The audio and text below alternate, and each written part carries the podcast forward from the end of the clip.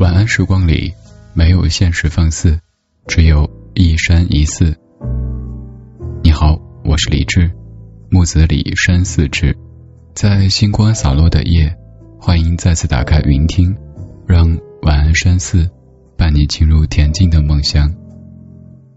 浅浅的声音，沉沉的幻梦，我们一起在云端看四季变换，听光阴流转。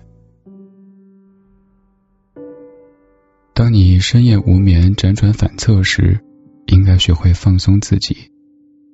首先，我们从头部开始放松，放松头发，放松眼眉。眼眉放松之后，做深呼吸，慢慢的深呼吸。吸气时，让腹部自然鼓起。呼气时，让腹部徐徐松下去。吸气时间较短，呼气时间较长，两者时间比例大约为一比二。进行呼吸运动时，还要有一种意念，就是吸气时好像有一股气从脚跟往上升，一直升到头枕部。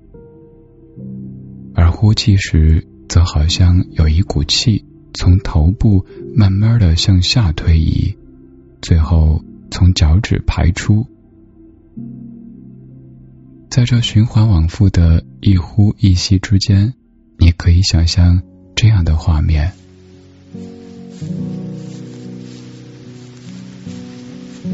晴朗的夏日，你穿梭在茂密的树林中。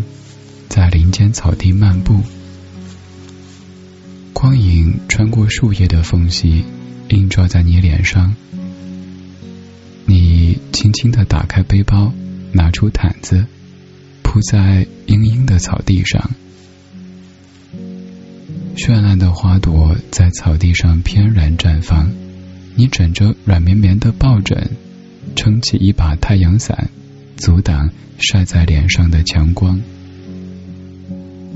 闭上眼睛，播着轻柔的音乐，在树影斑驳中轻轻的喝着。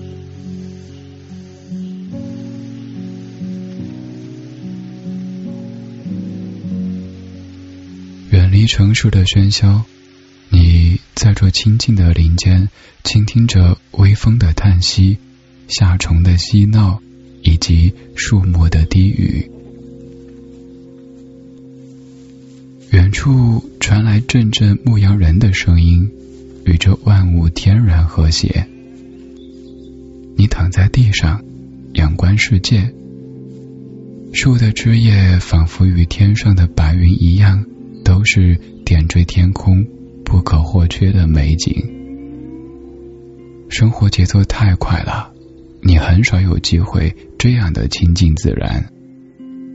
很少有时间可以放慢下来，静默不语，在这自在的林间，把岁月放缓，是何等的惬意浅怀。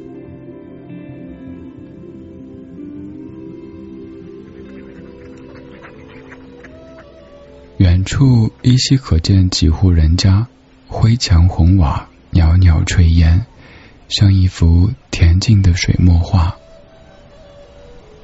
白鸭扭着身子，发出清脆的叫声。小朋友和他的小狗相伴着往家的方向奔去。眼前的一幕幕景色，就像电影一般缓缓播放。疲惫的游子像一只倦鸟返家，卸去包裹的硬壳，将赤裸的肢体与赤诚的内心。和盘托出，在故乡与童年的摇篮里，慢慢的滋养，等待希望的种子重新生根发芽。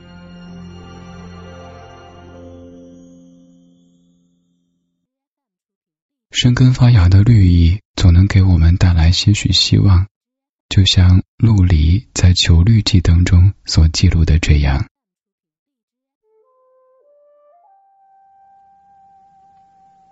这房间朝南的墙壁上有一个小圆窗，直径一尺左右。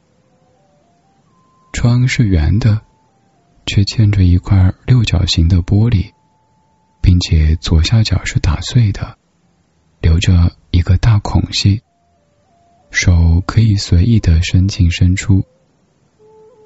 圆窗外面长着常春藤，当太阳照过它繁密的树枝。透到我房里来的时候，便有了一片绿意。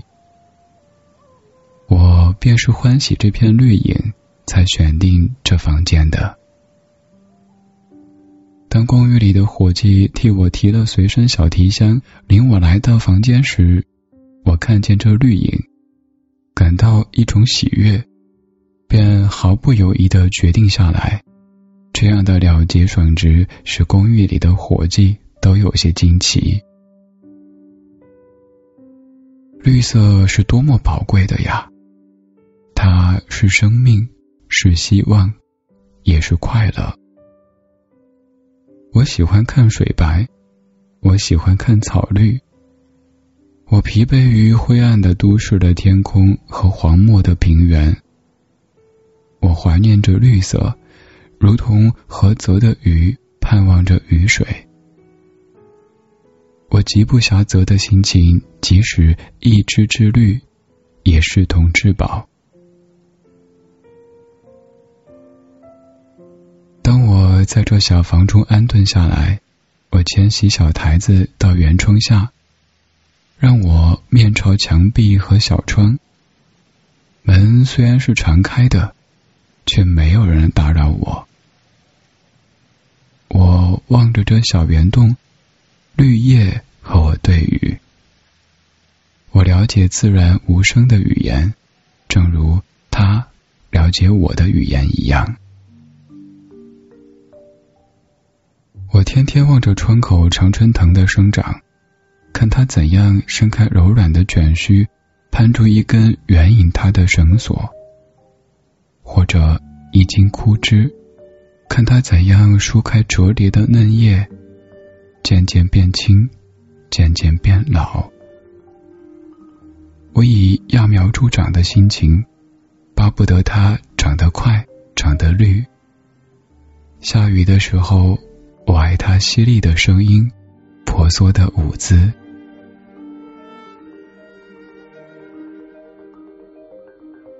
忽然有一天，一种自私的念头触动了我。我从破碎的窗口伸出手去，把两只浆液丰富的柔条牵进我的屋子里来，叫它生长到我的书案前，让绿色和我可以更加接近，更加亲密。我拿绿色来装饰我这简陋的房间，装饰我有些阴郁的心情。我要借绿色来比喻葱茏的爱和幸福，要借绿色来比喻这动荡的年华。我求助这绿色，如同求助一只小鸟，还要让它为我做无声的歌唱。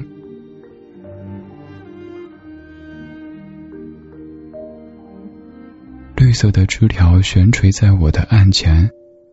它依旧生长，依旧攀援，依旧舒放，并且比在外面时长得更快了。我好像发现了一种生的欢喜，超过了任何形式的喜悦。